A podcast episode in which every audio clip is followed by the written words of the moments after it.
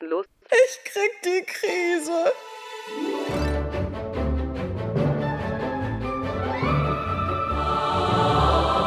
Jetzt bloß nicht durchdrehen. Hör den Podcast. Jetzt, nachdem ich einen Kaffee getrunken habe, habe ich mich etwas entspannt. Oh ja, heute ist ein hitzköpfiger Tag. Ich weiß nicht, was los ist. Ich hoffe, euch geht's besser. Das, wie hast du das vorhin gesagt? Das Thema, was wir machen, das begegnet uns vorher Das komischerweise bestimmt auch immer. immer unsere, die Die Vorbereitungszeit. Vorbereitungszeit ist, ist merkwürdig. Also es könnte natürlich sein, dass wir da eine selektive Wahrnehmung haben und plötzlich die Dinge einfach gehighlightet sehen, die uns gerade aktuell auch beschäftigen. Aber vielleicht, also ich will es nicht beschwören, aber vielleicht liegt es auch daran, dass das Universum uns einfach Sachen vorbeischickt, damit wir noch besser mit dem Thema arbeiten können und konkreter und Beispiele haben.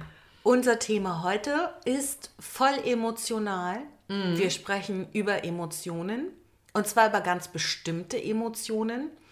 Warum nur ganz bestimmte, das erklären wir auch auf jeden Fall noch. Und ich habe Rücken heute. Ja, Aber wir haben Kaffee. ja äh, Kaffee, ja. Heute wieder ganz Das normal. wichtigste Getränk überhaupt, wie ich finde. Wir sprechen über Emotionen. Und zwar über genau drei. Über Ärger, Ekel und Verachtung. Und es gibt natürlich noch viel mehr Emotionen. Und diese anderen Emotionen, die hört ihr dann auf jeden Fall in den nächsten zwei Folgen. Wir machen jetzt so einen Dreiteiler. Ne? Ja, eine Triologie Eine der Emotionen. Oh. Aber ich fange auch gleich an. Äh, Ich überrasche dich jetzt kurz damit. Ja. Das ist eine andere Emotion. Ähm, Ich überrasche dich ganz kurz mit, weil ich dachte, wenn wir jetzt so diese etwas äh, wütigeren Emotionen gleich in Angriff nehmen, ähm, schicke ich mal ein paar Filmtipps vorweg heute. Also, äh, der Klassiker natürlich Anger Management, der Film mit Jack Nicholson und Adam Sandler auf Deutsch, Die, Wutprobe. Wutprobe. Ja, und ihr wisst, ich spoiler super gerne Filme, wenn ich es kann. Aber bei dem Film würde ich mich tatsächlich zurücknehmen wollen und ihn nicht spoilern und würde einfach nur sagen, schaut ihn euch an. Auf jeden Fall. Äh, Wer es ein bisschen ähm, ja, verspielter haben möchte, sozusagen, Angry Birds. Ah, das ist der Kurzfilm von Pixar. Das ist nicht nur ein Meinst du Kurzfilm, das ist ein Langfilm. Ach, über Angry Birds ist ja eigentlich ein, ähm, ein Computerspiel, Computerspiel, genau. ja.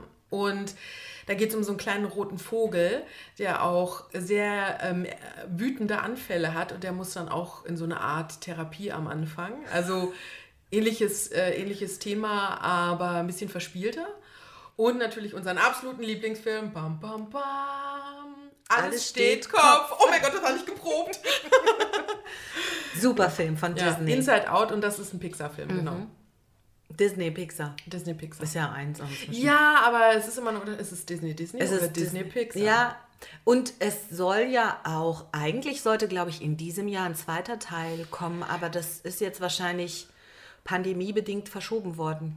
Also, Weißt du das? Ähm, der, wir haben alle gehofft, dass es noch einen Teenager-Film gibt in, im Anschluss an Ja. Alles steht Kopf, weil Alles steht Kopf behandelt ja das Leben einer, ich weiß gar nicht, wie alt ist sie, ähm, acht oder sowas, zehn? Ich glaube zehn, Ja, kurz vor der Pubertät, genau. ja. Und wir haben ja gehofft, dass es gab ja einen Kurzfilm zum Thema Pubertät Ja, auch. Und wir haben super. Mhm. gehofft, dass es ein Spoiler ist oder ein Trailer für oder ein Teaser für den späteren Film, Zweiteiler, also den zweiten Teil quasi, wo sie dann in die Pubertät kommt, weil da ist es richtig spannend, was Ja. im Gehirn passiert, nämlich Ja.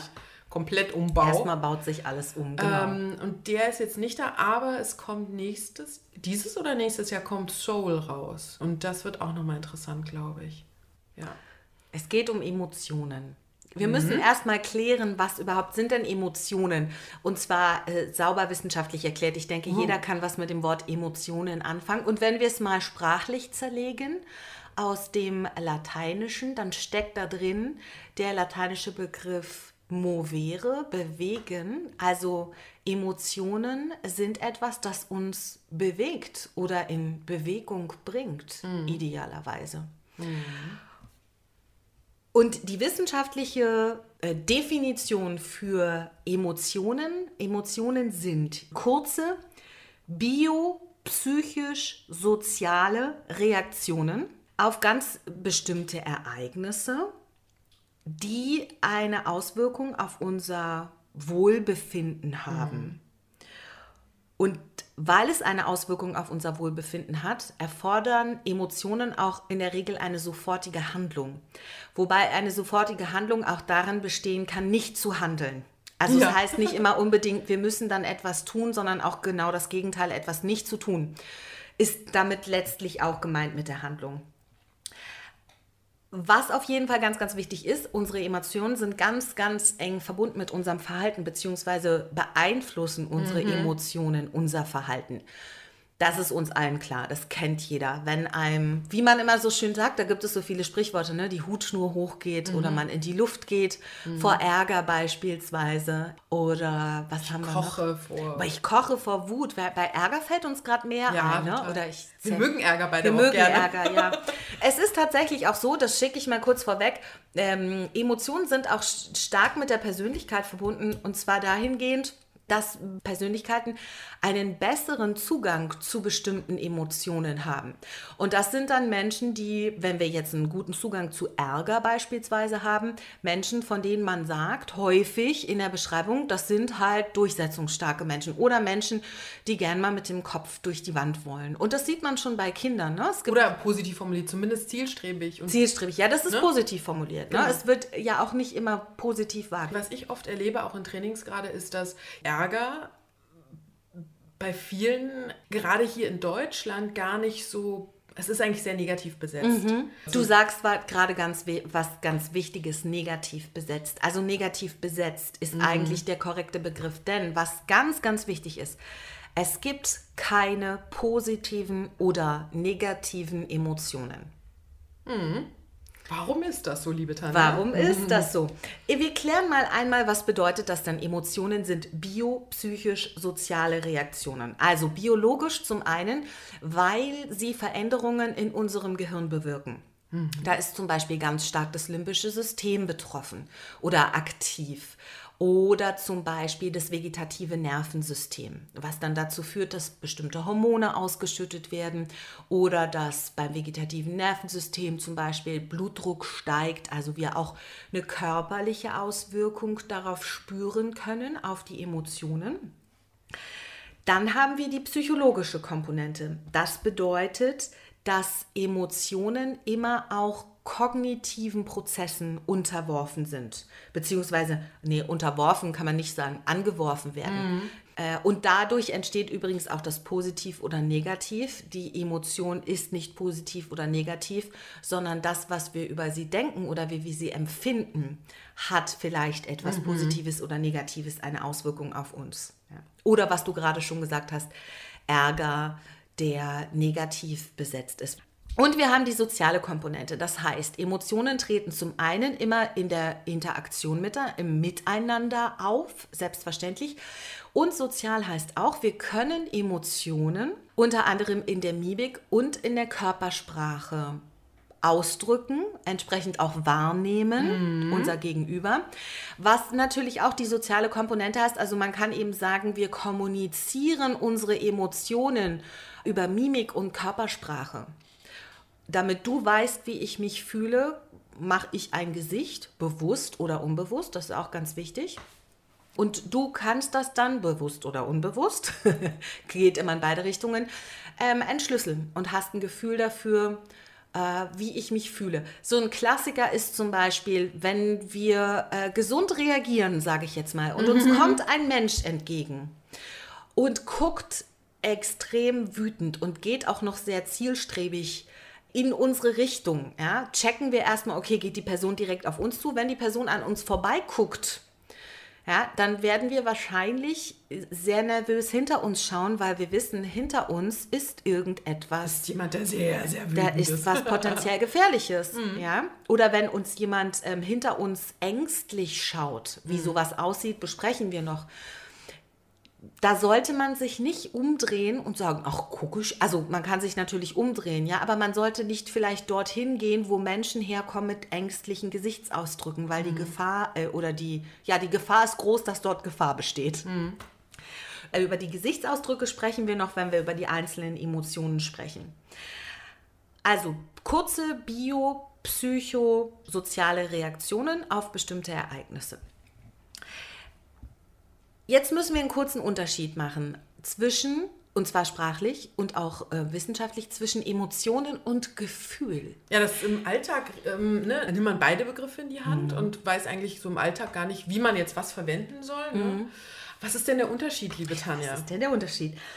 Ein Gehirnforscher namens Antonio Damasius, der uns ganz, ganz viel ähm, tolle Forschungsergebnisse gebracht hat, auch gerade in Bezug auf Emotionen, sagt, ein Gefühl ist das bewusste Erleben einer Emotion, also im Körper. Mhm. Und das ist der große Unterschied. Die Emotion ist da, ob ich will oder nicht, weil ich reagiere auf irgendetwas mhm. emotional. Wir reagieren übrigens immer emotional. Das ist das schnelle und das langsame Denken unter anderem, was mhm. wir schon mal erwähnt haben nach Daniel Kahneman. Schnelles Denken, langsames Denken, das schnelle Denken, das, äh, die Intuition kann man vielleicht auch sagen und auch die Emotionen. Emotionen mhm. müssen schnell sein, weil wir mitunter sehr schnell reagieren müssen, unter anderem auf Gefahr beispielsweise. Der Unterschied ist, ähm, die Emotion, ich, die ist da, ich zeige sie vielleicht auch in der Mimik, ich zeige sie auch in der, also nicht nur vielleicht in der Mimik, sondern ganz sicher in der Mimik. Ich zeige sie in der Körpersprache. Der große Unterschied ist, kann ich das wahrnehmen, was da gerade in meinem Körper passiert? Denn wir alle kennen das und auch das ist mhm. ganz normal. Auch wir, die wir geschult sind, darin Emotionen in Mimik, Körpersprache bei anderen und auch bei uns zu erkennen, stehen manchmal auf dem Schlauch und wissen nicht, oder merken gerade gar nicht, was wir fühlen. Und da ja. wir nun als ähm, Trainerin für Mimikresonanz uns dann auch gerne mal gegenseitig sagen, weißt du, du hast gerade das und das in deinem Gesicht gezeigt, folgende Emotion. Und dann muss man selber nachdenken mhm. ja, und merkt so, ich, ich habe gerade das und das gedacht, aber im Körper habe ich es nicht gefühlt, wie mhm. wir es sagen würden. Das ist genau der Unterschied. Das, das, das Gefühl im Grunde genommen ist die mentale Repräsentation der Emotionen. Grundsätzlich kann man jede Emotion spüren. Aber wenn wir in Stresssituationen sind, fällt es uns mitunter schwerer, wenn wir keinen guten Zugang zu unseren mm. Emotionen haben. Und das kann man übrigens alles trainieren. Also wer mm. jetzt da sitzt und denkt, ich habe keinen guten Zugang zu meinen Emotionen, ich bin hoffnungslos verloren. Nein, auf gar keinen Fall. Das kann man trainieren. Und wie wir ja auch schon in den letzten Folgen gelernt haben, bis ins hohe Alter. Es ist niemals zu spät, um sich mit seinen Emotionen auseinanderzusetzen. Also das ist der Unterschied zwischen Emotion und Gefühl. Und äh, wenn wir jetzt über Emotionen sprechen, das ist nämlich das Thema negativ, positiv gibt oh, es nicht. Ja. Ähm, was eine Emotion unter anderem ausmacht, ist, eine Emotion hat immer einen Trigger, also einen Auslöser. Hinter einer Emotion steckt eine Funktion und eine Emotion gibt uns Hinweise darauf, welches Bedürfnis gerade nicht erfüllt ist. Mhm. Und das werden wir euch auch zu jeder Emotion immer nennen. Und äh, spätestens, wenn ihr das dann einmal gehört habt, dass hinter jeder Emotion eine Funktion steckt, und zwar Funktion im, immer im Sinne, euch eigentlich etwas Gutes zu tun, dann spätestens vergisst man diese Einteilung in negativ und positiv. Wollen wir die mal ganz banal machen? So, ich gucke gerade auf meine Tasse Kaffee. Das hat überhaupt nichts mit Emotionen okay. zu tun, aber so eine ganz banale Herleitung. Also, ich bin müde. Ich sehe eine Tasse Kaffee und trinke diesen Kaffee. Ja. Also, das, ich bin müde, ne? ist, ist, wie ich mich fühle. Mhm. Was bräuchte ich jetzt? Eine Tasse Kaffee. Ich sehe den Auslöser, der mich beglückt, die Tasse Kaffee. Mhm. Und äh, die Funktion ist, dass wenn ich den Kaffee trinke, es mir besser geht in dem Moment. Total banal hergeleitet. Mhm. Aber mhm. vielleicht ist es, wird es später dann klarer, wenn wir wissen, ah, okay, da ist etwas, irgendetwas sehe ich, das löst was bei mir aus. Ähm, wie fühle ich mich denn? Und ähm, das, das ist ganz spannend. Grundsätzlich würde man jetzt beim Kaffee vielleicht nicht denken, dass er überlebenswichtig ist, so nee. als allererster Punkt. Nee. Aber am Ende des Tages geht es bei uns immer ums einfach nur ums Überleben. Mhm. Das vergessen wir manchmal, weil es uns glücklicherweise auch trotz äh, Pandemie überwiegend gut geht, gerade hier in unserer Gesellschaft und in unserem Lande. Nichtsdestotrotz funktionieren wir Menschen auf der Welt alle gleich, nämlich es geht immer ums Überleben. Und vermeintlich ist dann auch so eine einfache Tasse Kaffee ein kleiner Überlebenshelfer. Vielleicht nicht jetzt für das wirklich große physische Überleben, sondern in dem Sinne Überleben, den Alltag überleben, durchstehen, was wiederum eine Komponente, und dann geht es immer weiter, hat die Komponente, dass wir als soziale Wesen funktionieren müssen, damit die Gesellschaft funktioniert und so weiter und so fort. Und die Ich hoffe, Menschheit überlebt. Ja, genau.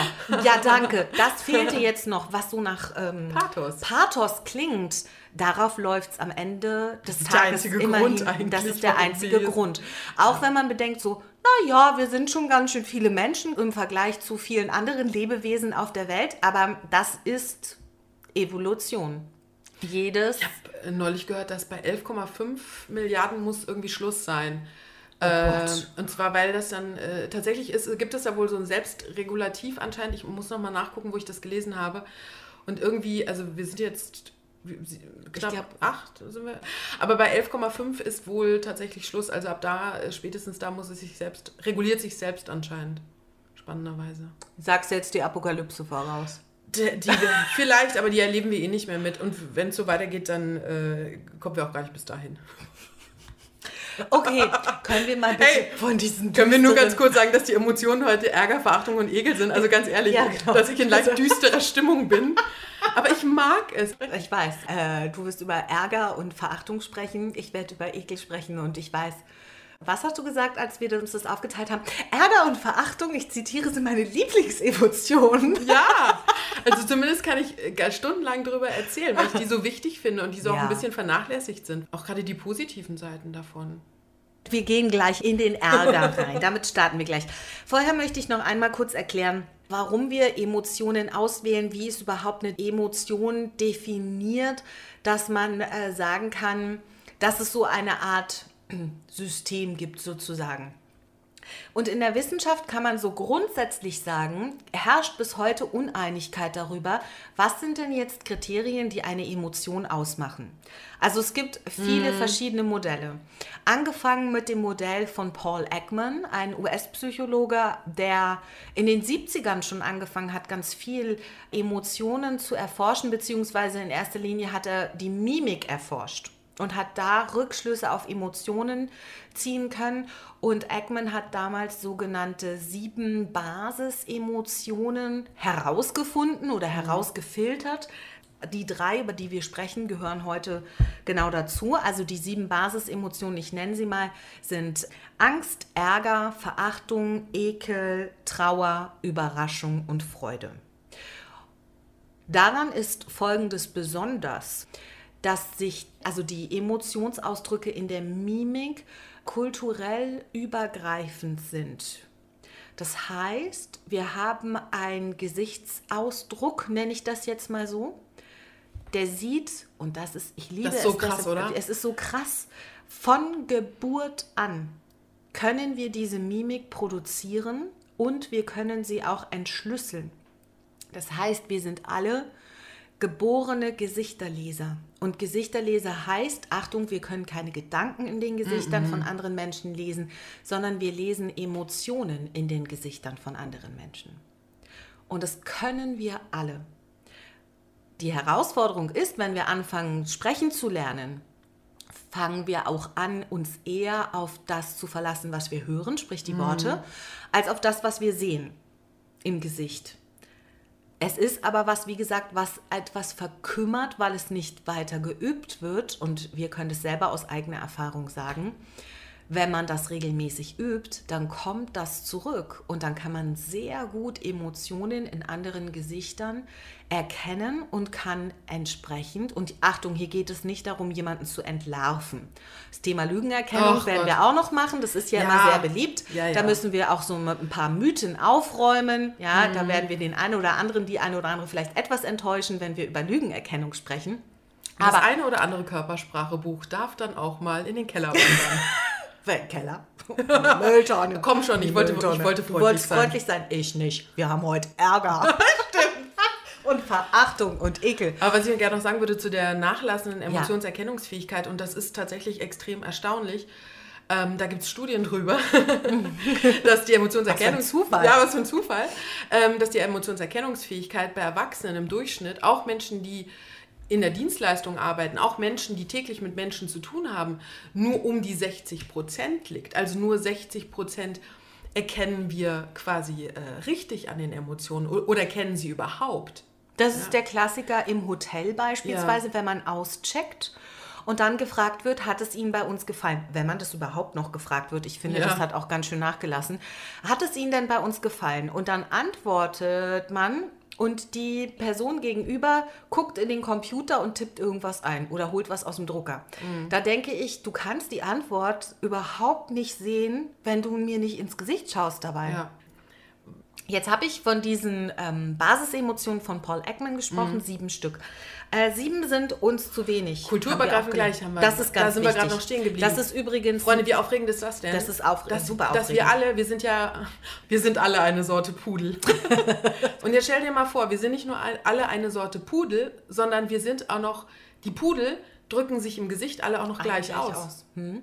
Und zwar unabhängig von, von, Alter, von Geschlecht, von Hautfarbe, von Herkunft. Das hat übrigens Paul Ekman damals in den 70ern damit erforscht, dass er in einem eingeborenen Stämmen in Papua-Neuguinea unter anderem geforscht hat. Also Zivilisationen, die keine Berührungspunkte mit westlichen Zivilisationen, also in dem Fall jetzt die USA haben und äh, Ackman hat den Fotos gezeigt von US-Amerikanern, wo erstmal das Gesicht auch, die Hautfarbe mitunter ein bisschen anders aussieht und hat denen nicht nur die Fotos gezeigt, sondern die Fotos haben Emotionsausdrücke gezeigt, wie eben Angst, Ärger, Trauer, Freude und so weiter. Und er hat festgestellt, dass obwohl es keine Berührungspunkte zwischen den Kulturen gibt, dass die eingeborenen Stämme sehr wohl erkennen konnten, wie sich diese Menschen auf den Fotos gefühlt haben mhm. oder welche Emotionen sie darstellen. Wahnsinn. Wahnsinn. Wir sprechen über zwölf Emotionen und zwar die sogenannten zwölf Primäremotionen nach Dirk Eilert. Mhm. Warum sprechen wir darüber? Zum einen, weil wir die gelernt haben und darin ja. ausgebildet wurden, sehr, sehr lange und uns diese sehr vertraut sind, weil die sehr gut erforscht sind. Eben, weil wir davon überzeugt sind auch, weil genau. es einfach einen verdammt guten wissenschaftlichen Background hat, genau, das Ganze. Genau. genau. Und was sind jetzt diese zwölf? Also da sind unter anderem die, diese sieben Basisemotionen von Paul Ekman mit drin, aber das Ganze erfährt natürlich eine Erweiterung. Und zwar nach drei Kriterien, die Eilert hier angewendet hat. Und er sagt, zum ersten, Emotionen beeinflussen menschliches Verhalten elementar. Sie sind kulturell übergreifend, werden sie erlebt und kulturell übergreifend nonverbal ausgedrückt.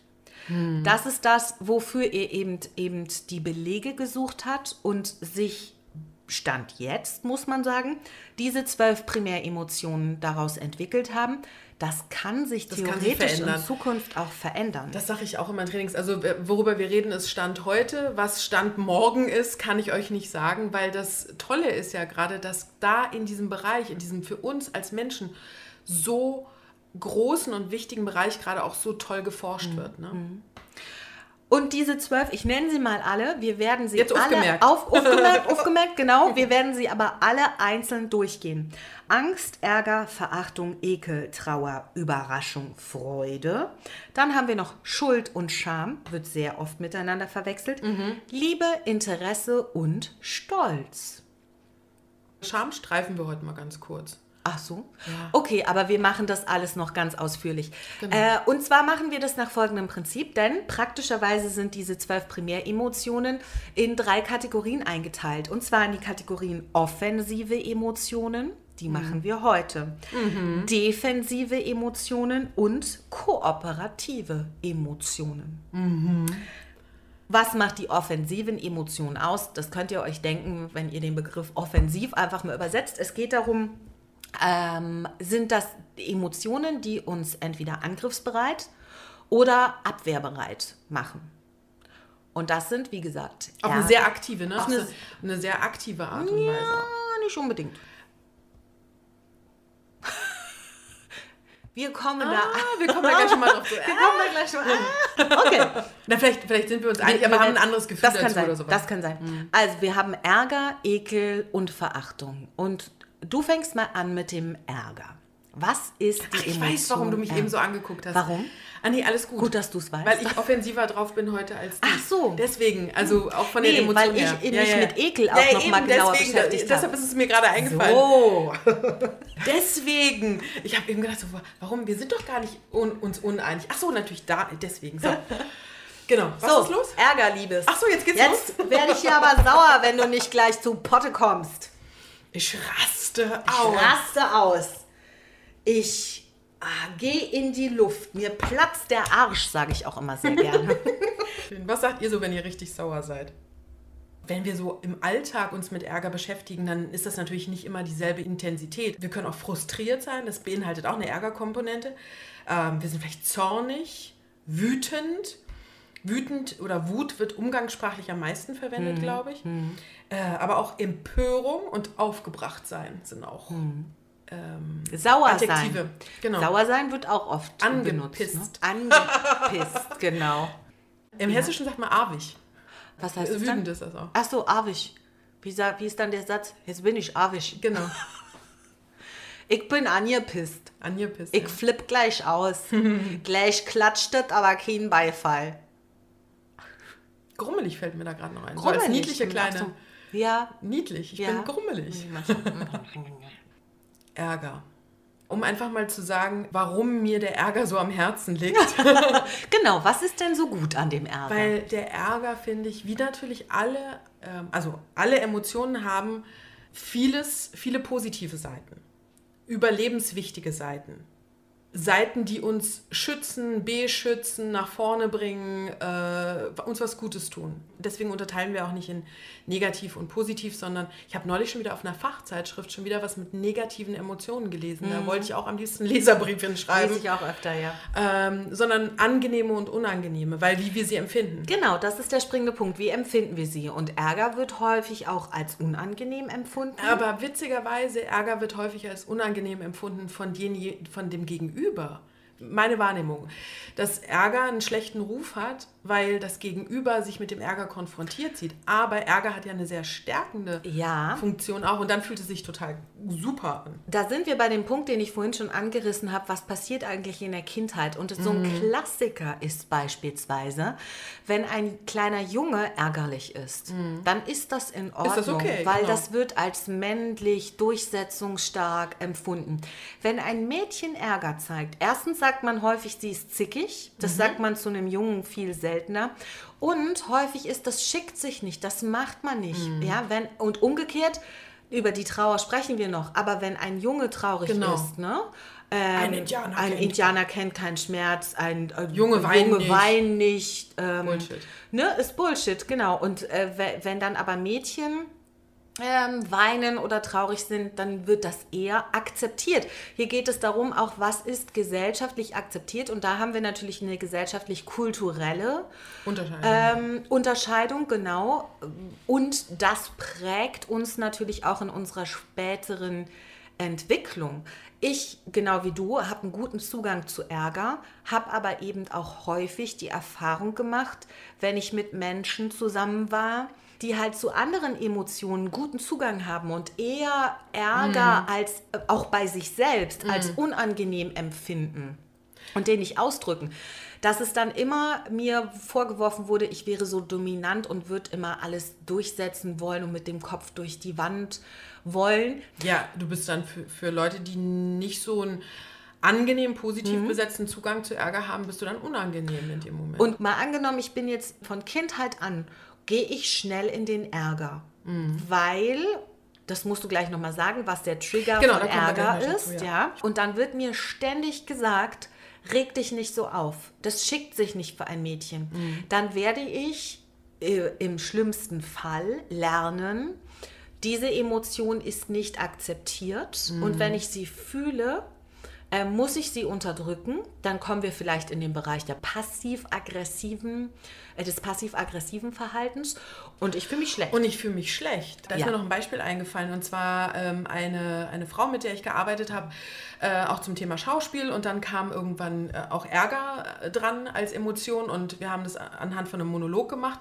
Und dann sagte sie, ihr fällt es total schwer, in diesen Ärger zu gehen. Und dann sagt sie, weißt du, ich habe so viele Jahre damit verbracht, meinen Ärger unter Kontrolle zu bringen. Mhm. Ich habe so viel Zeit damit gebracht, sehr viel ähm, sich mit, mit Meditation und Zen und bla bla bla beschäftigt, um ähm, ich weiß gar nicht, ob das die Philosophie ist, aber zumindest wird es von manchen so verstanden, dass man den Ärger damit wegkriegt.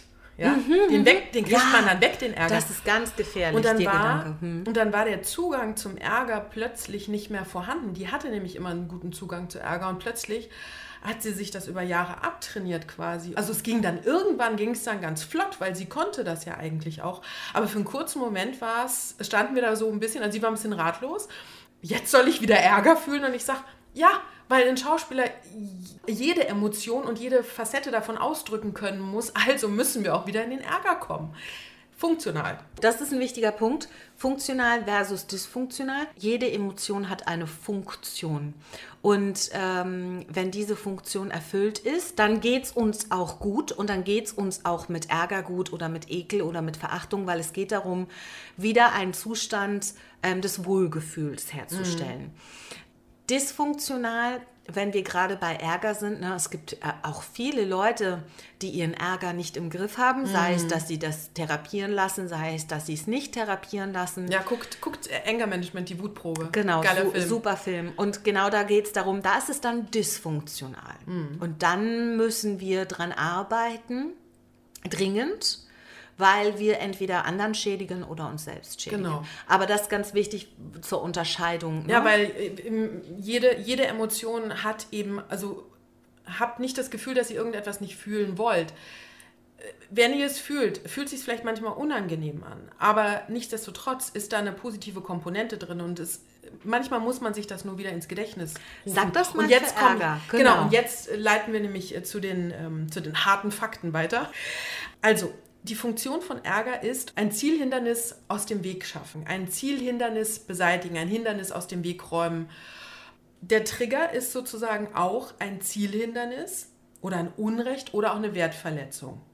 Also, ich möchte, ähm, ich möchte von A nach B und da ist ein Stau. Mm, der so, Klassiker. Ja, ein Mann sieht rot. Michael Douglas. Ich glaube, der heißt ein Falling Down heißt der. Falling Down. Mhm. Ähm, ich möchte von A nach B, vielleicht bin ich etwas ungeduldig oder ich bin im Druck, ich spüre Ärger plötzlich, weil, oh verdammt, warum geht es hier nicht vorwärts? So ein Scheiß. Mhm. Ähm, ich sehe das äh, auf dem Schulhof, bin äh, ein Schulkind und ich sehe plötzlich, dem anderen Schulkind wird das Schulbrot weggenommen. Dann verspüre ich vielleicht auch Ärger, weil ich sehe, da wird jemand ungerecht behandelt mhm. oder sowas. Mhm. Höflichkeit zum Beispiel. Oh, wenn, ja, da werde ich mein, sehr sauer wie man jemanden anspricht, mein, die Dusi-Formel oder mein, sowas Mein Lieblingsding, da kommt, kommt dann noch Ekel mit rein, ist, wenn Leute auf die Straße rotzen. Mm. Da könnte ich mm. ausflippen. Das ist eine Unart. Ich verstehe das nicht. Ja, ja. Warum man das nicht irgendwie in ein Taschentuch machen kann oder dann einfach in den Mülleimer spucken kann mm. oder keine Ahnung, es einfach bei sich behalten kann. Ja. Mm. So. Da sind wir bei mir zum Beispiel im Ärger. Also da ist Jetzt wollte ich schon gerade sagen, ein Bedürfnis verletzt, aber dann will ich, das will ich jetzt nicht vorwegnehmen. Also der Trigger ist in dem Fall entweder der Stau, mein, Hinder ja. mein Ziel wird blockiert genau. durch ein Hindernis, oder du siehst, wie jemandem das Schulbrot weggenommen wird. Ja, aber auch so kleine Sachen wie, wir hatten es heute schon wieder mit DHL Paketboten und oh. sowas.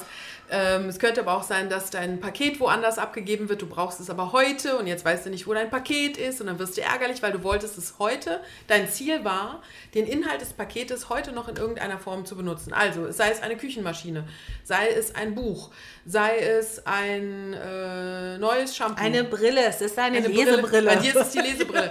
Und du wolltest sie heute noch benutzen. Ja, gestern und, eigentlich schon. Richtig. Und jetzt ist plötzlich, sagen wir mal, wir spinnen den Fall weiter, das Paket wäre weg. Ja, oder, ja, oder, zumindest, oder zumindest es hat mir ja schon gereicht, dass es beim Nachbarn ja, okay. abgegeben wurde, obwohl ich zu Hause war. Ja, verrückt. Und ne? es nicht mal geklingelt Solche wurde. kleinen Sachen. Oder du willst die Spülmaschine einräumen und loslegen, damit das Geschirr sauber ist heute Abend noch und die Spülmaschine geht nicht. In, in so ganz kleinen Momenten, wo wo ihr schon merkt, ich bin jetzt gerade sauer. Mhm. Aber zu wissen, ich bin eigentlich gerade nur sauer, oder eigentlich nur, ähm, weil ich ein bestimmtes Ziel vor Augen hatte. Und das Ziel und das kann ich gerade nicht erreichen. Genau, und da, und da kommt es jetzt auch gar nicht darauf an, wie gut mein Zugang zu Ärger ist oder nicht, weil das spürt ihr alle. Ne? Nur wir spüren es zum Beispiel wahrscheinlich deutlicher. Also ich schmeiß dann auch eher mal mit was um mich. Ja, genau. Ich mache das auch gerne. Ich habe mir das ein bisschen abgewöhnt, weil früher in Ich meine auch nur sowas wie Jahren- ein Kissen. Also ich habe früher, als ich sehr jung war, auch gerne mal Geschirr zerdeppert. Das ging dann, war irgendwann hatte ich kein Nee, Geschirr. das mache ich nicht. das war nicht gut. Weil, Äh, weißt du, warum ich das nicht mache? Weil ich keinen Bock habe, das dann nachher aufzuräumen. ach so, ja gut, das hatte ich dann auch. Dann habe ich mich darüber geärgert, dass ich das Geschirr kaputt gemacht habe. Und Ja, war ja. dann in so einer Ärgerschleife. Ärgerschleife. Das kennen, glaube ich, alle. Ne? Man stößt sich den kleinen Zeh. Machst du das auch, dass Mhm. Ma- du dann du gegen das das? Bett haust? Ich, mach, ich stoße mir den Zeh am Bett Ja. und es tut so höllisch Dass weh, du das Bett verhaust. Dass ich das Bett ha hauen muss. Also Ja, klar, dagegen, muss raus, Also ich trete dann nicht dagegen, weil das habe ich dann ganz schnell gelernt. Dagegen treten ist keine gute Variante, weil dann tut der andere Fuß auch noch weh. Aber ich hau jetzt auch nicht mit der Faust gegen, gegen das Holz oder so, weil ich weiß, es tut mir dann auch weh. Aber ich hau dann so auf die Bettdecke Da muss oder man so. ganz das kurz. tut halt nicht weh. Ja, das ist wie bei so einem Vulkan, da muss man ganz kurz. Ja. Die, oder bei so einer äh, überlüfteten Heizung, da muss man ganz kurz die Luft raus. Ja, und ich weiß, dass es auch immer äh, gerade hier zu Hause zu Irritationen führt, wenn ich dann schimpfe. Das Mhm. ist äh, für mich die Abreaktion. Ja? Dampf ablassen, wie man so schon sagt. Und ich mache das dann über Schimpfen, weil ich eben irgendwann gelernt habe, Dinge zu zerstören, ist nicht der Weg. Ähm, früher äh, habe ich sehr viel Sport gemacht und dann bin ich joggen gegangen erstmal oder sowas oder habe es beim Sport rausgelassen. Ablenkung. Ja, Sport. Und äh, um hier den, den Übertrag auch nochmal zu schaffen, also Menschen, die sehr viel mit Ziele erreichen zu tun haben, also Leistungssportler, Mhm. Unternehmer, Forscher, so äh, der Klassiker, die, ähm, die Südpol-Expedition oder sowas, ne, sowas Schwieriges. Da brauchst du einen sehr guten Zugang zu Ärger, weil du diese Funktion, nämlich des Durchhaltevermögens, die da drin steckt, die Möglichkeit durchzuhalten, die Möglichkeit, alles, was dir auf dem Weg begegnet, aus dem Weg zu schaffen äh, oder Lösungen dafür zu, zu finden, ne? selbstwirksam zu sein. Ähm, denn das, die Bedürfniserfüllung ist Selbstwirksamkeit. Das Gefühl, dass ich es in der Hand habe. Um nochmal auf dein Beispiel mit dem Stau zurückzukommen. Das ist ja genau das Schwierige oder das Fiese an der Geschichte, ne? Wird, Dass wir, wenn wir im Stau sitzen, deswegen flippen dann auch so viele aus, weil wir ganz schwerlich die Möglichkeit haben, unser Bedürfnis herzustellen nach Selbstwirksamkeit. Äh, was dann ja viele machen, wenn es denn möglich ist, aus dem Stau rausfahren und einen riesen Umweg in Kauf Man nehmen. hat das Gefühl, man hat Kontrolle über die Richtig. Situation. Und genau ne? darum Ja, ja. geht es, die Selbstwirksamkeit wiederherstellen. Und dann lieber mal eine anderthalb Stunden einen Umweg über die Käfer fahren, Mhm. Ja, anstatt. genau. Äh, Aber dann hast du das Gefühl, du hast was getan. selbstständig handeln können, du hast was getan. Ähm, du bist ja dann auch aus dem Stau raus. Dein Ziel ist es, nach Hause zu kommen. Dem bist du jetzt gegebenenfalls eigentlich weiter entfernt als davor. Aber dein Bedürfnis nach Selbstwirksamkeit ist befriedigt. Der Ärger ist verraucht, wie man dann so schön sagt, und man fühlt sich besser. Es sei denn, der nächste Ich muss eine, eine lustige Situation erzählen, fällt mir gerade ein. Und zwar, ich hatte ja vor ein paar Jahren einen schweren Sportunfall und hatte einen Kreuzbandriss. Und war auch eine Zeit lang auf Krücken. Habe in meinem ganzen Leben noch nie in der Stadt abends, auch wenn ich als Mädel allein unterwegs war, ähm, Angst oder so. Jetzt hatte ich nun diese Krücken.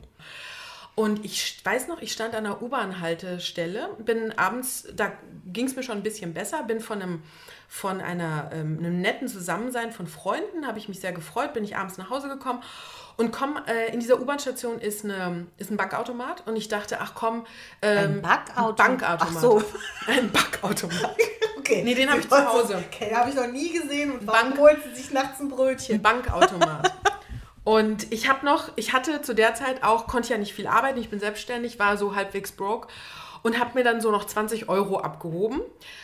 Ich habe aber, ich bin immer sehr aufmerksam und habe schon gesehen, irgendwas stimmt hier nicht. Habe dann das Geld eingesteckt, habe meine Tasche extra so über Kreuz gehängt und bin zu der Treppe. Und bei der Treppe musste ich ja dann auch äh, eine Hand ans Geländer quasi und die andere Hand, beide Krücken in der anderen Hand. Und das Gute war, dass ich aufmerksam war, denn plötzlich war so ein junger Mann hinter mir oder so ein Junge, so ein junger Typ halt, ähm, der mich bestehlen wollte. Und der griff schon an meine Tasche, aber bei der Tasche äh, ist der Reißverschluss sehr hakelig gewesen, das war das Gute. Und ich habe mich eh schon so ähm, sehr eingeschränkt gefühlt in meiner Selbstwirksamkeit durch den Unfall. Und das hat mich so wütend gemacht in dem Moment und, und womit er nicht gerechnet hat, ist, dass ich meinen Ellenbogen ausgefahren Mhm. habe, ihn direkt in die Magengrube, meinen Ellenbogen gestoßen habe und dann mit der anderen Hand meine Krücke nahm und ihn mit der Krücke die Treppe runter. Ich habe ihn nicht wirklich, eh, man kann jetzt nicht sagen, dass ich Du ihn, hast ich habe ihn gehauen, aber ich habe ihn nicht verprügelt oder Ja, sowas. gut. Dazu war ich auch zu schwach in dem Moment, ich war auch aufgeregt. Selbst schuld, sage ich Aber, da. Was ähm, bestiehlt man? Versucht man auf so einen, witzig. jemanden zu bestehlen, der an Krücken läuft? Und das war richtig krass. Und dann waren, witzigerweise zu dem Zeitpunkt, waren auch kaum Leute in dieser U-Bahn-Station. Und plötzlich kamen die dann witzigerweise und waren alle total entsetzt und gucken so, oh Gott, ist ihnen was passiert? Und, und dann kamen die auch zu mir und waren alle total süß und lieb und haben mir dann geholfen und so und mich auch ein bisschen beruhigt. Aber die waren, die haben sich auch alle so totgelacht und haben gesagt, das haben sie auch noch nie gesehen, dass ich da mit der Krücke stand, wie so eine, wie so eine, wie so eine ähm, Kriegerin wie Xena und hab den dann an die Treppe und hab ihn auch noch angebrüllt, was er für ein mieses kleines Arschloch ist. Damit hast du den auf jeden Fall sehr überrascht. Der Eine war sehr. Emotion. Damit hat er nicht gerechnet, dass die. Frau mit der Krücke plötzlich Ja. ausflippt. Es war so einer der Momente, wo ich extrem ähm, eine Wertschätzung für diese Emotionen hatte, für diese Funktion und für diese Selbstwirksamkeit, weil ähm, mir nie bewusst war, da ich einen guten Zugang dazu habe, mir nie bewusst war, wie wertvoll das ist, das zu haben. Ähm, und da der Aufruf eben, wenn ihr euch in einer Situation befindet, die ausweglos erscheint oder ihr ein Problem habt oder sowas, sucht, die, sucht diesen positiven Ansatz in euch. Dieses, dieses, ich kann mich durchsetzen. Ich kann, ich kann für mich einstehen. Ich kann äh, Hindernisse aus dem Weg räumen. Ich bin nicht ohnmächtig der Situation ausgeliefert. Deswegen liebe ich ja Ärger auch so, weil es auch äh, ne, ein Leistungssportler braucht das, Ja. um sich, Ja. um, um auch über seine eigenen Grenzen zu gehen. Weil wer hat den Bock, jetzt zum Beispiel Balletttänzer, wer hat denn jeden Bock, morgens um 8 Uhr aufzustehen, an der Stange zu stehen und sich den Körper den ganzen Tag zu quälen? Da brauchst du einen guten Zugang zu dieser wertvollen Durchsetzungsfähigkeit. Man sagt ja auch, Ärger ist eine Angriffsemotion. Ne? Das klingt jetzt auch wieder so aggressiv und negativ, aber Angriff heißt ja auch Dinge in Angriff nehmen, wie man so schön sagt, Dinge anpacken. Das ist unheimlich wichtig, habe ich festgestellt. Ähm, wenn jemandem etwas nicht gelingt, dann haben wir ähm, häufig das Bedürfnis, denjenigen zu helfen. Was ja grundsätzlich ganz nett gemeint ist. Mein Tipp ist, fragt bitte erstmal, ob jemand Hilfe möchte. Denn Und auf welche Art und Weise? das ist ähm, ein ganz wichtiger Hinweis. Denn ich kenne das auch gerne, dass mir dann die Sachen aus der Hand gerissen werden, weil ich ja auch so rumschimpfe dabei, wenn dann irgendwas nicht funktioniert, so wie ich möchte. Aber dann ist das mein Zugang, dieses Rumschimpfen. Mir dabei, während ich schimpfe, überlege ich mir, wie komme ich da jetzt raus aus der Nummer? Was muss ich jetzt machen? Manchmal ist es auch einfach einmal kurz die Sachen hinlegen, durchatmen, klaren Kopf kriegen, weitermachen. Wenn dann aber jemand kommt und mir die Sachen aus der Hand nimmt und das für mich erledigt, ich weiß, dass es gut gemeint ist. Aber da musste ich auch schon klärende Gespräche führen und sagen, gut gemeint ist eben nicht immer gut. Nee, kennst du den Spruch? Gut gemeint ist nicht gut gemacht. Ich habe den Trigger der Emotion Ärger. Sprich, ich baue eh irgendwas schon ärgerlich. zusammen und es lässt sich nicht zusammenbauen. Also bin ich ärgerlich. Was hilft es, den Ärger wegzubekommen? Indem ich die Funktion und das Bedürfnis dahinter erfülle, nämlich die Funktion, dieses Zielhindernis beseitigen. Also das, was da nicht klappt, aus dem Weg räumen oder einfach weiter dran rumschrauben, bis die Schraube reingeht oder was auch immer. Und äh, die Bedürfniserfüllung am Schluss ist dann, dass ich meine Selbstwirksamkeit spüre. Sprich, ich habe es geschafft, diesen blöden Schrank oder das Regal oder Fitnessgerät zusammenzuschrauben. Ganz alleine, trotz aller Widerstände. Und dann kann ich mich hinterher freuen oder meinetwegen auch drauf stolz sein. Darüber sprechen wir auch noch über Freude und Stolz. Vor allem ist aber mein Ärger weg. Weil du dich ja durchgesetzt hast. Weil ne? ich mich durchgesetzt habe, mein Ziel überwunden habe oder die Hindernisse überwunden habe, mein Ziel erreicht habe und die Selbstwirksamkeit spüre. Jetzt kommt jemand und reißt dir das aus der Hand und will helfen. Ja, gut gemeint. Und dann stehst du da und dann hast du immer noch diesen Ärger Ja, und du ja. hast keine Chance Da ist ja diese Ohnmacht dann wieder, diesen ne? Ärger, der steigert sich womöglich noch, diesen Ärger abzubauen, indem du in die Funktion kommst und damit in die Bedürfnisbefriedigung. Hm. Deswegen nochmal mein Appell.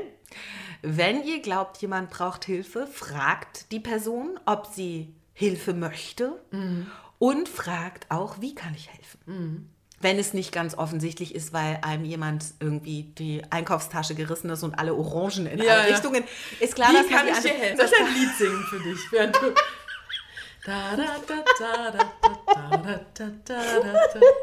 Und dabei kullern die Orangen total schön in alle Richtungen. So, wir haben heute wir haben noch ein bisschen was vor uns. Pass auf. Ja, ich glaube, zum Ärger sind wir aber relativ rund Ja. jetzt, ne? Ja, das denke ich auch. Wir gehen jetzt mal aus dem Ärger in den Ekel. Ach so, warte mal. Wie zeigt sich denn Ärger eigentlich im Gesicht? Das haben wir ganz vergessen. Durch zum Beispiel das Zusammenziehen der Augenbrauen. So, und jetzt sagst du zum Beispiel, das ist nämlich so ein Klassiker. Es ist sowohl ein Klassiker im, im Präsentationscoaching bei mir, weil das der häufigste Stresstrigger ist. Äh, wenn ich abteste, okay, dein Gegenüber oder im Publikum sitzt jemand und macht welches Gesicht.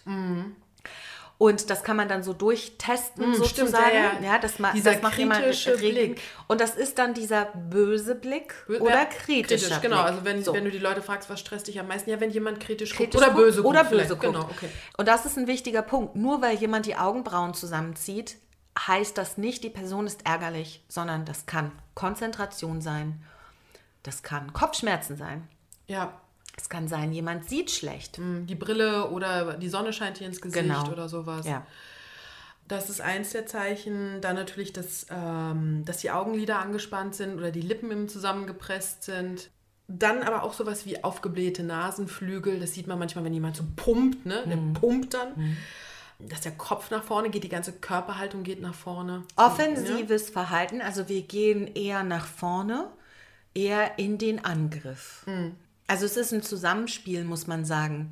Es gibt jetzt kein einzelnes Merkmal, woran wir Ärger in der Mimik bei jemandem erkennen können, sondern es ist ein Zusammenspiel aus Augenbrauen, angespanntes unteres Augenlid, wird zum Beispiel der sogenannte stechende Blick, nennt man das dann. Die Kombination aus zusammengezogenen Augenbrauen, stechendem Blick und ähm, Lippenpressen beispielsweise.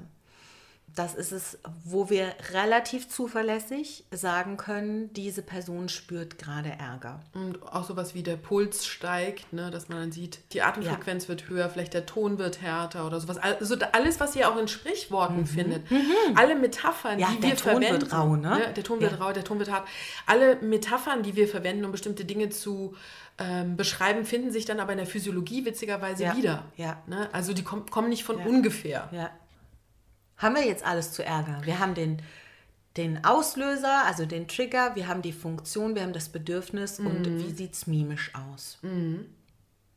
Ja. Ekel. Auch eine der offensiven Emotionen, auch wenn es gar nicht unbedingt so offensiv wirkt. Denn ähm, bei Ekel gehen wir auf Distanz. Ekel kann jeder grundsätzlich erstmal was mit anfangen. Es ist was I, ekelig. I, bäh, Pizza, bäh. verschimmelt. Was I, soll. Grünkohl. Was findest du richtig Wir bleiben eklig? Ich finde Sardellen Ich- und Kapern richtig eklig. Ah, ich finde Petersil richtig eklig. ja, stimmt, richtig. Oh, da könnte ich. Da Geht mal mit Tanja essen und in ein Restaurant, wo sie immer Petersilie auf dem Teller Es machen. wird über Ah, alles es Petersilie nicht schön. rüber gestreut und das ist immer der Moment, wo mein Essen versaut wird. Ähnlich verhält es sich mit rote Beete. Das sind zwei Sachen, die kann ich, liebe rote Beete. nicht essen. In, in der Kombination das wäre die beste Diät für mich, die Petersilien-rote Beete-Diät. Gefühlsbegriffe kennen wir alle. Ne? Wir sind ähm, angeekelt, abgeneigt, ist noch eher so ein bisschen Widerlich, gemäßigt, angewidert. widerlich, angewidert, abstoßend. Wir verabscheuen etwas. Das sind dann schon sehr starke Formen von Ekel. Bei Ekel geht es darum, dass wir eine sogenannte psychophysische Verunreinigung vorliegt. Und zwar äh, psycho und physisch deshalb, weil diese Verunreinigung kann sowohl körperlich sein, jetzt hast du gerade das Beispiel verschimmelte Pizza genannt. verschimmelte Pizza. Das ist eine Gefahr für unseren Körper, wenn wir beispielsweise Lebensmittel zu uns nehmen. Der Ekel sorgt in dem Moment auch wieder ein Überlebensmechanismus. Ja, absolut. So- sorgt dafür, dass wir diese verschimmelte Pizza gar nicht erst zu uns führen. Hätten wir es dann jetzt im Mund, weil wir den Schimmel nicht gesehen haben, würden andere ähm, Sinneskanäle zusätzlich wirken, nämlich Geruch und Geschmack würden dann dazu führen, dass wir es, und jetzt ist ein wichtiger Punkt, dass wir es Ausspucken. ausspucken. Das heißt, loswerden, weg von uns. Also alles, was verunreinigt ist, was unseren Körper gefährden könnte. Und das haben wir gerade aktuell, Viren. Zusätzlich jetzt noch mit der Erkältungszeit, wenn die Leute rumschnupfen und rumniesen. Da geht es bei Ekel darum, dass wir auf Distanz gehen und das von uns weghalten, dass wir eben nicht krank werden, dass wir uns nicht vergiften, zum Beispiel durch schlechtes Essen. Wusstest du, dass Ameisen Social Distancing betreiben? Wenn eine Ameise krank ist, dann meiden die anderen die Ameisen. Das ist bei Tieren ganz häufig so. Wenn ein Tier krank wird, dass sich der Rest auch von der Sippe teilweise, also es gibt die Variante, da werden die gepflegt, aber sich der Rest der Sippe äh, entfernt, weil die Gefahr nämlich in dem Fall besteht, sich anzustecken. Das ist die ganze Herde dann. Genau. Also das ist diese, diese physische Verunreinigung sozusagen. Dann gibt es noch diese psychische, psychischer Ekel, kann man auch sagen, der sich so im Laufe der Evolution herausgebildet hat. Und da geht es auch um eine moralische Komponente. Also ich Auch kann, wieder, wenn Werte verletzt sind eigentlich, ne? ja, mitunter. Das heißt, ähm, Zum Beispiel der Dieb. Der Dieb. Ja, da In bin ich jetzt. Form? Vielleicht, ja, das kann natürlich auch, ähm, man kann auch angewidert sein von so einem Verhalten Ja, beispielsweise. weil ich ja schwächlich war in dem Moment. Ja, ähm, häufig kommt eben aber auch dann noch sowas ein bisschen körperliches mit, Ja. so wie das Beispiel von mir auf die Straße rotzen. Ich finde es Oh. nicht nur unmöglich, als Teil der Gesellschaft eine Straße, auf der wir alle laufen, da raufzuspucken, sondern ich ekel mich davor. Wir laufen da halt auch alle durch und dann haben wir das an den Schuhen und unabhängig jetzt von Bakterien, äh, ja, und das gleiche, der Klassiker, Hundehaufen. Das stinkt, das kriegst du schlecht aus Schuhrillen raus, ist einfach mega eklig. Und dann kommt bei mir noch die Komponente Ärger dazu. Na, der, der Hund kann nichts dafür. Wenn der muss, dann muss er. Das sind die Besitzerinnen und Besitzer, die dafür sorgen müssen. Und eigentlich muss man ja die Haufen Wegmachen. entsorgen ja, und in den Mülleimer werfen. Äh, und gerade in der Herbstzeit, wo es dann dunkel ist und nass und überall liegt Laub, dann weißt du nie, war das jetzt nasses Laub oder bin ich Oh, den als Hundehaufen ich nach, Als ich getreten? nach Berlin gezogen bin, bin ich in den ersten zwei Wochen, äh, in den ersten vier Wochen, bin ich in den ersten vier Wochen zweimal in Hundekacke getreten und habe es erst später gemerkt. Boah, Ja. nicht schön. Ich habe zwei Ekelgeschichten. Die eine Ekelgeschichte steht bei mir auf dem Flur. Du hast sie bestimmt schon gesehen, so eine braune Holztruhe. Da sind Schuhe drin übrigens. Mhm, Das ist die Hundekacke-Truhe. Passt auf, folgende Was? Geschichte. Eine Freundin von mir ist vor ein paar Jahren umgezogen. Sie hatte auch einige Sachen im Keller. Unter anderem eine wunderschöne Holztruhe aus so dunklem Holz. Und ich sage, warum hast du denn diese Truhe im Keller? Die ist ja wunderschön. Und dann sagt sie, als sie in diese Wohnung, aus, die sie, aus der sie ausgezogen ist, eingezogen ist, äh, hatte sie diese Truhe neu gekauft und mit ihrer Schwester gemeinsam, weil ihre Schwester so ein größeres Auto hat, haben sie die da reingeladen. Und dann hat sie mit ihrer Schwester zusammen gemeinsam diese Truhe aus dem Auto gehievt und mussten die kurz auf der Straße abstellen, um dann das Auto zuzumachen. Und ihre Schwester will diese Truhe eben wieder anfassen, die sie kurz ab und fast in was Weiches, Glibberiges. Da hatte sie aus Versehen diese Truhe in den Hundehaufen gestellt, hat auch noch reingefasst.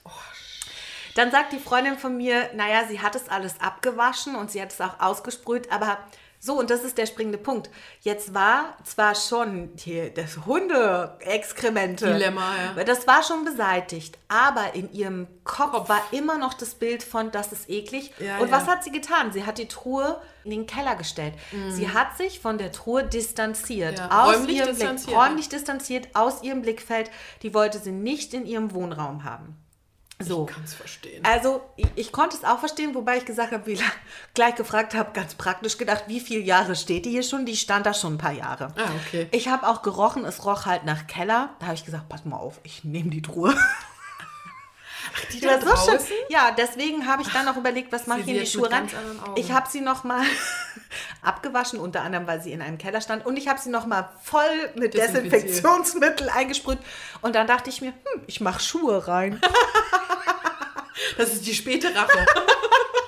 Deswegen ist das jetzt die Hundekacke-Schuhe-Truhe. Die Hundekacke-Schuhe-Truhe. Herrlich. Okay, ich gucke sie mir nachher nochmal mit ganz anderen Augen Ja, an. sie ist ja auch br- dunkelbraun, siehst halt nix. Also, um mal wieder auf, ähm, auf die wissenschaftlichen Komponenten zu kommen. Also, was ist der Trigger von Ekel? Psychophysische Verunreinigung. Psycho übrigens auch deshalb, weil auch in der Interaktion mit Menschen Ekel entstehen kann.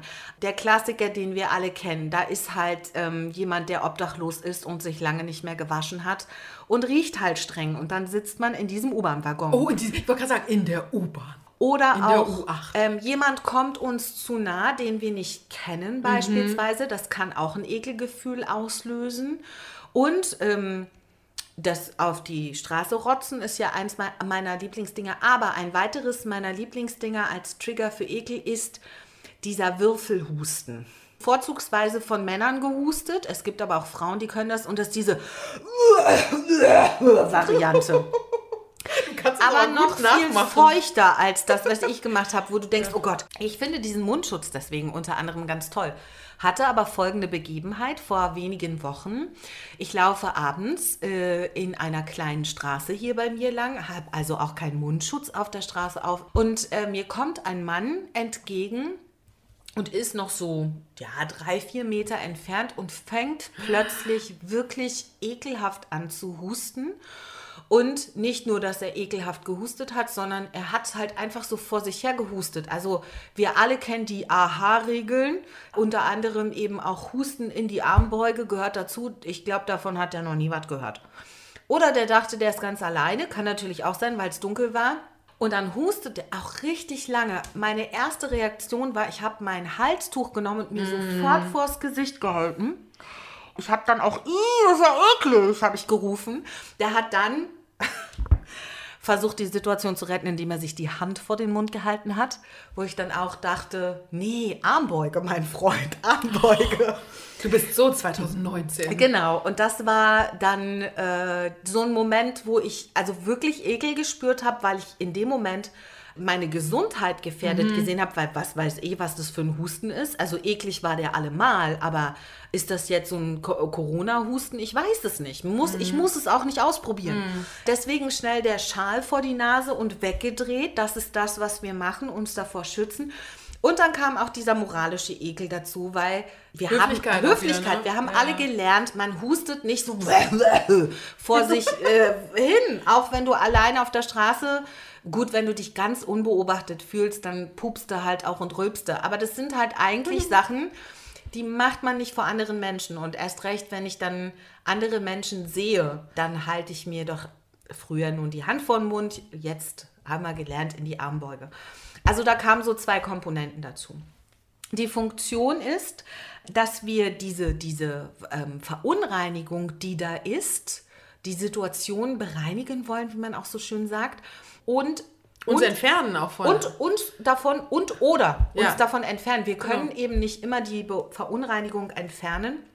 Wenn da jetzt zum Beispiel der Hundehaufen auf der Straße liegt, dann wird den keiner von uns, wenn er nicht Hundebesitzerin oder Hundebesitzer ist, diesen Haufen Mhm. entfernen, sondern wir werden uns von dem Haufen distanzieren. Das heißt, wir gehen Weggehen, außen Runde rum. Ne? genau. Also keiner geht nochmal mit der Nasenspitze ran, um zu gucken, was das jetzt für eine Hunderasse gewesen sein könnte. Und ähm, das Bedürfnis dahinter ist psychophysische Reinheit. Und man muss es ja ganz simpel betrachten, denn äh, als diese Fähigkeiten, nenne ich es jetzt mal, entstanden sind in dem Menschen, in der Menschheit, da waren so Sachen ja wirklich lebensbedrohend. Ja. Weil isst du eine Beere, die ähm, giftig ist, oder isst du etwas, was schon angeschimmelt ist? Und angeschimmelt ist noch die harmloseste Variante.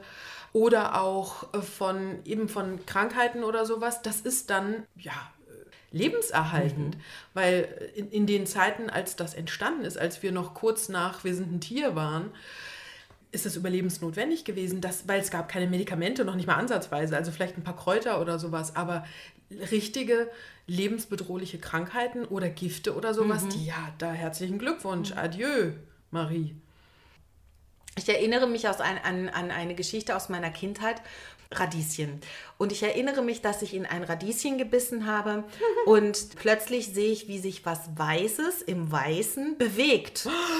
Und da habe ich ganz knapp an so einer kleinen weißen Made vorbeigebissen, die sich das gemütlich gemacht hatte in diesem Radieschen. Und Tja, ja, ich war vielleicht sieben, acht. Ich fand es so eklig als Kind. In dem Fall hättest du dich nicht umgebracht, aber Nein, trotzdem. Aber ich es- fand's eklig. Ne? Aber eben, aber es hätte auch, und dafür ist der Ekel da. Ja. Es hätte auch sein können. Es hätte auch eine Giftmade sein können. eine Giftmade. Und dann? Was wäre dann Genau. gewesen? Und äh, bei Alles steht Kopf ist es ja der Brokkoli. Brokkoli. Oder Grünkohl, Petersilie. Wenn ich sage, ich mag keine Petersilie, weißt du, was der Dauerspruch ist? Ist aber gesund. so gesund. ich wusste es. Ich sage dann immer, ja, ich esse ganz viele andere gesunde Sachen, die andere Leute nicht mögen. so, das ist dann ähm, die mangelnde Empathie gegenüber bestimmten Emotionen, die man zu bestimmten Situationen hat, die sind subjektiv. Was wir als eklig, als ärgerlich, als uns angstmachend oder generell uns als äh, stressend empfinden, das ist subjektiv. Aber der Ausdruck, auch bei Ekel, ist universell, also kulturübergreifend. Und das ist Und relativ Wie sieht das einfach. aus im Gesicht? Ich glaube, ne? Wie sieht es aus? Ja, das ist Tanja? ganz einfach. Soll ich es vormachen? Ja. Wir haben das klassische Naserümpfen. Wir ziehen die Nase kraus sozusagen. Und Macht das, mal alle I. Genau, wenn man I macht mit dem ganzen Gesicht. Wir ziehen die Nase kraus, dann sieht man so diese Falten auf der Nase, die Haut zieht sich so ein bisschen hoch. Das ist so das klassische Naserümpfen. Warum machen wir das? Hat ja auch eine ganz äh, biologische Funktion. Ich glaube, ich weiß es gerade gar nicht die genau. Nasenwurzel. Ah, okay, damit wir es nicht riechen Damit können. wir es nicht riechen, genau. Das ist eher so der Hinweis, dieses klassische Naserümpfen, eher der Hinweis in der Tendenz auf diesen physiologischen Ekel. Also das machen wir I dann. Pizza. Verschimmelte Also Pizza. I Hundehaufen, I verschimmeltes, irgendwas, I I da hängt, also, I da hängt jemand ein Popel an der Nase oder so. Dann haben wir noch das Oberlippe nach oben ziehen. So, äh, äh, äh, Macht mal alle, äh. Dann, das sieht so ein bisschen aus, als würde die Oberlippe oben so ähm, quadratisch rechteckig eher werden und die Wie so ein Zähne kleiner werden Vorhang, der sich hochzieht. Genau, es zieht sich wie ein Vorhang hoch und dann sieht man Rollo. die Zähne und teilweise das Zahnfleisch, je nachdem, wie groß die Zähne sind und das Zahnfleisch-Zahn-Verhältnis, kann man das dann sehen. Und das ist ähm, häufig dann, wenn wir diesen psychischen Ekel haben, also im Sinne von jemand kann hat das sich, machen äh, so? ja, jemand hat sich ekelhaft verhalten oder dieses interpersonelle, jemand kommt uns zu nah, Mhm. den wir eklig finden. Ah, Zwiebeln. Knoblauch. Und das ist äh, sehr eindeutig ein Hinweis darauf, also sowohl das Naserümpfen als auch das Oberlippe hochziehen sind eindeutige Hinweise darauf, dass jemand die Emotion Ekel spürt. Das ist Ekel. Habe ich irgendwas vergessen? Nee, Das ne? war Ekel. Das war Ekel. Und was noch dazu kommt, ist dann eben auch die klassische Abwehrhaltung. Also wir gehen nicht wie bei Ärger, haben wir gesagt, Genau, geht der Kopf vorne. nach vorne oder der Oberkörper nach vorne, sondern wir gehen eher nach hinten. Wir können natürlich auch dahin gehen, nach vorne gehen, wenn wir jetzt was wegschubsen oder wegwischen wollen oder so. Aber eher zurückweichen. Aber es ne? ist eher ähm, in, auf die Distanz gehen, zurückweichen, äh, eventuell auch diese Wegwischbewegungen machen oder auch diese äh, Arme verschränken. Also eben auf alles, was dazu führt, dass wir nochmal auf Distanz zu dem gehen, was wir als äh, potenzielle Verunreinigung sehen, sowohl äh, psychisch als auch physisch. Jemanden mit Verachtung strafen. Jemanden links liegen lassen. Jemanden ignorieren. Absichtlich natürlich. Ähm, jemanden ghosten. Uh, Jemanden benchen.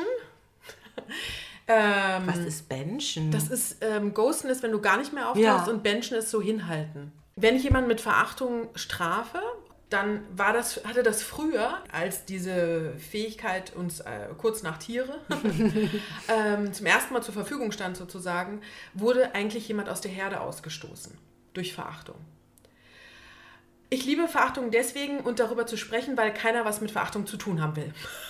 Das ist das Witzige. Also, Verachtung erfährt eine große Verachtung in der Gesellschaft. Es, es denkt, keiner will was damit zu tun haben und jeder tut es ständig dauernd. Aber sich bewusst zu machen, ganz kurz, wofür es ursprünglich mal zuständig war, nämlich jemanden aus der Herde auszustoßen, also ihn quasi dem Tod preiszugeben. Wenn man sich das nochmal kurz vor Augen führt und dann sich bewusst macht, in wie kleinen Varianten Verachtung schon im Alltag auftaucht, dann wird einem bewusst, dass man da nochmal reflektieren muss an der Stelle. Und jetzt sag mal kurz, und das ist der Trigger, warum wurde denn jemand aus der Herde ausgestoßen? Weil er sich nicht akzeptabel verhalten hat, nicht adäquat verhalten hat und es ist dann eben die Fortführung vom Ekel. Es ist nicht nur so, wir wollen den weghaben, sondern es ist uns sogar so egal, dass der sterben könnte. Mhm. Also und Verachtung reduziert das Empathievermögen. Mhm. Und das ist eine ganz große Erklärung für ganz viele Dinge, die heutzutage im Internet passieren. Diese ganze ähm, Mobbing-Kultur, Shaming-Kultur, ja, also Shaming wie Body-Shaming, Flugshaming. Flugshaming. Genau, ja. ist ja das Neue gerade. Oder auch Bashing. Manche mhm. sagen auch nur, es ist nur ein Bashing, aber Bashing kann entweder ein Wutanfall natürlich sein, kann aber auch manchmal eine nette Variante oder nett formuliert sein, euphemistisch formuliert sein für Verachtung. Mhm. Was mal ursprünglich so wichtig war, also die Herde irgendwie zu schützen vor, vor schlechten Einflüssen mhm. einer Person, weil die Person, die ausgestoßen wurde sozusagen, die hat vermutlich im Vorfeld was sehr, sehr Schlimmes getan. Äh, wo man heute jemanden für ins Gefängnis sperren würde. Damals gab es keine Gefängnisse, also musstest du ihn aus der Gruppe ausstoßen und ihn damit dem Tod preisgeben. Es war aber so wichtig für das Überleben der Gruppe, weil wenn jemand einem anderen Mitglied dieser Gruppe etwas sehr, sehr Schlimmes angetan hat und absehbar ist, dass es nochmal vielleicht passieren wird, dann steht ja das Überleben der ganzen Gruppe mhm, auf dem Spiel. Mhm. So einmal, um zu verstehen, woher Verachtung kommt und warum das auch so wichtig war. Das hat sich ein bisschen verändert im Laufe der Zeit. Und heutzutage würde ich fast eher sagen, dass die Hauptaufgabe natürlich nicht ist, jemandem den Todepreis zu geben, ähm, mhm. Aber, aber jetzt, dem sozialen Tod. Genau, und ich wollte gerade sagen, wenn wir jetzt beim Thema Mobbing sind, dann haben wir ja bedauerlicherweise auch mitunter einen tödlichen Ausgang. Ja. Und der soziale Tod kann eben auch der, tatsä den tatsächlichen Tod, den körperlichen Tod nach bedeuten. Sich ziehen, ja. Nach sich ziehen, ja. Und ähm, es gibt einen Begriff, der nennt sich Social Pain. Hm. Das ist dieses abgelehnt werden. Und das abgelehnt werden kann äh, in der persönlichen Interaktion passieren, kann aber auch vor allen Dingen natürlich auch übers Internet passieren. Dieser gesellschaftliche Schmerz oder dieser, dieser äh, Schmerz in der sozialen Interaktion fühlt sich genauso an wie richtiger Schmerz oder ist wie richtiger mhm. Schmerz. Und das kann wiederum eben zu anderen ähm, selbstschädigenden Handlungen aufführen. Mhm. Was ist denn ähm, die Funktion hinter Verachtung? Weil es klingt jetzt alles negativ, aber Verachtung hat ja eben auch eine Funktion. Die Funktion ist das Wahren der eigenen Überlegenheit. Und jetzt muss man dazu sagen, dass Verachtung noch eine, eine kognitive Komponente hat. Die kognitive des höheren Statuses hm. gegenüber der anderen Person. Klingt jetzt vielleicht ein bisschen arrogant sozusagen, also als ob derjenige arrogant wäre, ich fühle mich besser als der andere, ist es zum Teil auch, aber eben man darf nicht den Ursprung vergessen dieser Emotion, dass es ursprünglich darum ging, ähm, das Überleben zu sichern, zu wahren. Und jetzt geht es dann heutzutage mehr um das, Überwahren, äh, das Wahren der eigenen Überlegenheit. Und das Bedürfnis dahinter ist das Bedürfnis nach ähm, Selbstbewusstsein. Und Verachtung ist eine ganz, ganz schwierige Emotion zu erklären, finde ich, ähm, weil man mehrere Sachen im Blick haben muss. Nämlich einerseits dass es schon einen Grund gibt, Leute zu meiden oder auch Leute aus seinem Leben zum Beispiel zu entlassen sozusagen und zu sagen, ich möchte keinen Kontakt mehr zu dir, weil es mir nicht gut tut. Aber wenn es dysfunktional ist, und das mhm. ist das, wo, wie wir Verachtung meistens, wie es uns meistens entgegentritt, ist diese Dysfunktionalität. Und die Dysfunktionalität macht eben, dass wir den anderen herabsetzen. Mhm. Ne? Und wenn wir jetzt noch andere Begriffe für Verachtung äh, nennen würden, dann ist das sowas wie missbilligen, mhm. ähm, hochmütig sein, herablassend sein, äh, jemanden verhöhnen, geringschätzend sein. Wir gehen bei Verachtung auch auf die Distanz mhm. mit dem Unterschied, dass wir bei Ekel, also wie bei Ekel, bei Ekel gehen wir aber horizontal genau. auf Distanz. Auf Augenhöhe. Auf quasi. Augenhöhe könnte man sagen, auch wenn der Hundehaufen unten ist. Ja? Aber wir verachten den Hundehaufen nicht. Denn wenn wir jemanden verachten, und einen Hundehaufen kann man nicht verachten, aber man kann den Hundebesitzer verachten, Genau. der dafür gesorgt hat, dass entweder das nicht weggemacht hat oder den Hund hat mitten auf den äh, Bürgersteig machen lassen. Da erheben wir uns, das heißt, wir haben auf vertikaler Ebene sozusagen eine äh, auf die Distanz gehende Distanzierung. Ich erhöhe mich zum Beispiel gegenüber dir, weil du dich moralisch fehlverhalten hast oder weil du vielleicht auch eine ungenügende Leistung gezeigt hast, beispielsweise. Hängt natürlich auch viel damit zusammen, was ähm, für Werte mir wichtig sind, wenn wir von Moral sprechen. Das gilt ja dann auch bei Ärger beispielsweise und auch bei Ekel. Wenn ich jetzt zum Beispiel äh, jemand bin, dem Pünktlichkeit sehr wichtig ist, ja, dann kann ich da mit Verachtung reagieren, wenn jetzt jemand zu spät kommt. Ich muss sagen, Verachtung fühlt sich ja bei einem selbst sehr gut an, auch wenn Ja. man sagt, das ist eine eher kalte Emotion, sagt Genau. man. Aber jemandem die kalte Schulter zeigen, Mhm. weiß nicht, ob du das schon gesagt hattest.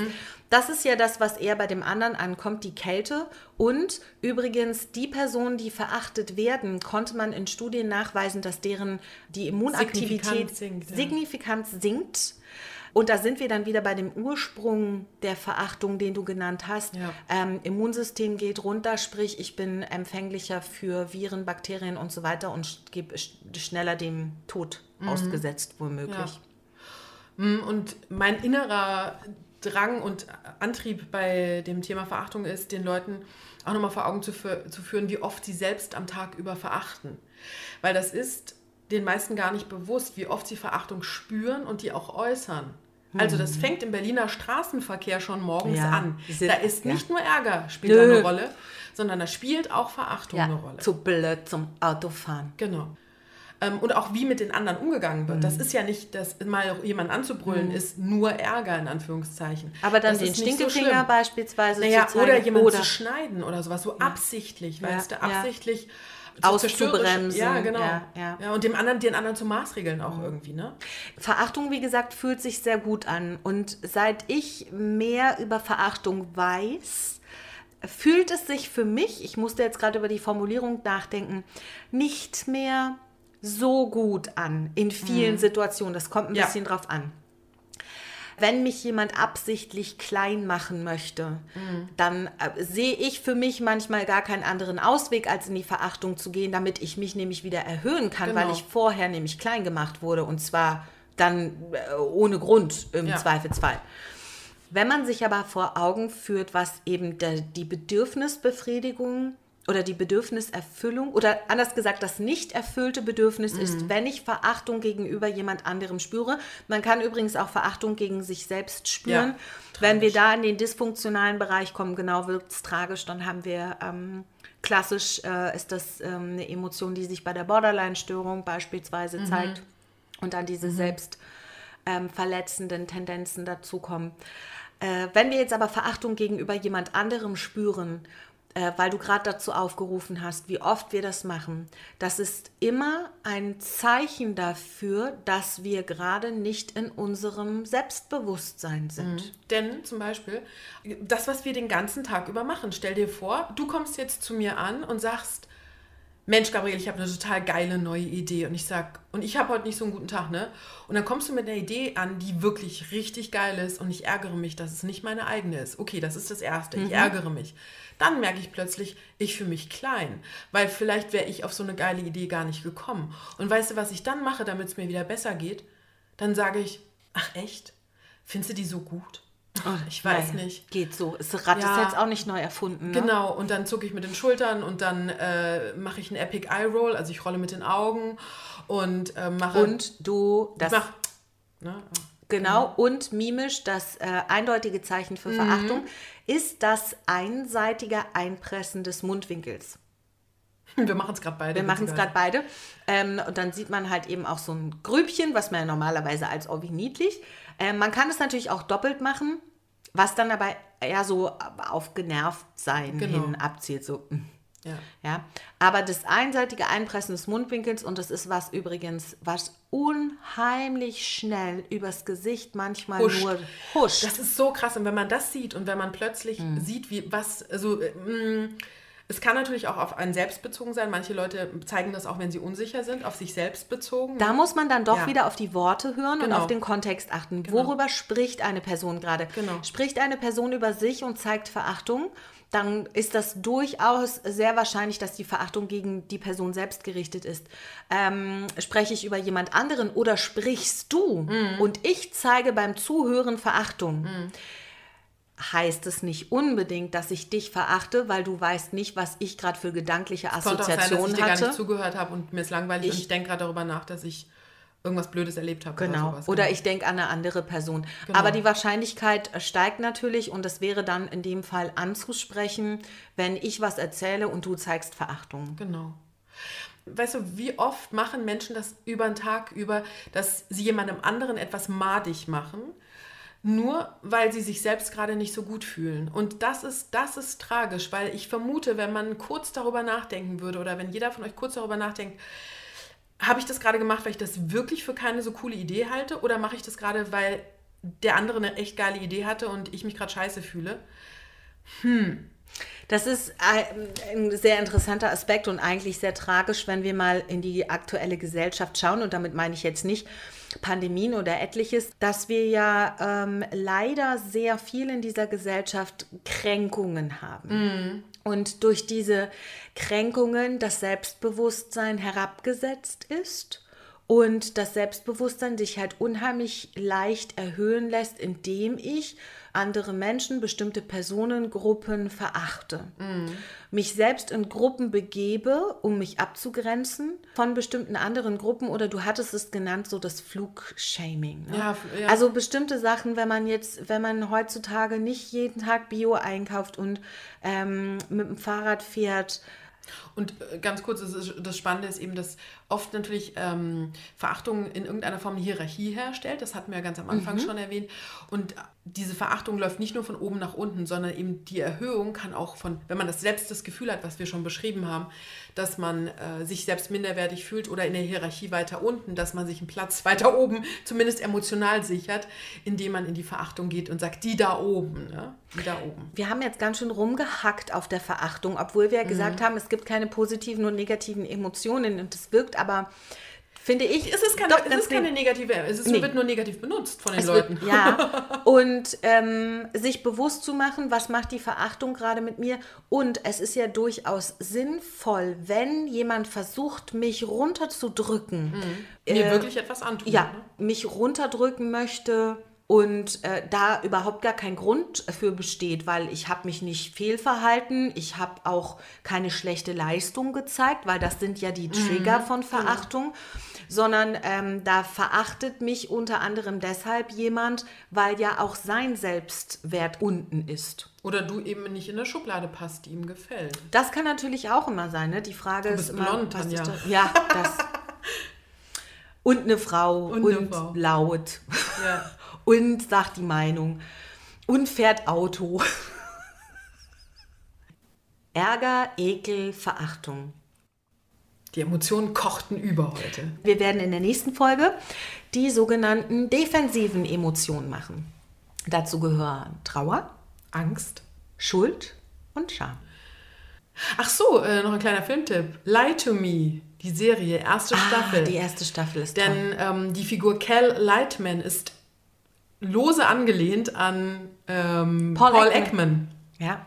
Und der war auch Berater bei der Serie. Also genau. wenn ihr ein bisschen noch mehr über ähm, Mimik erfahren wollt und wie man das verwenden kann, dann schaut euch die erste Staffel der Serie Light an. Tschüssi und behalt alle Tassen im Schrank. Okay. Hat nicht geklappt. Dann beim nächsten Mal.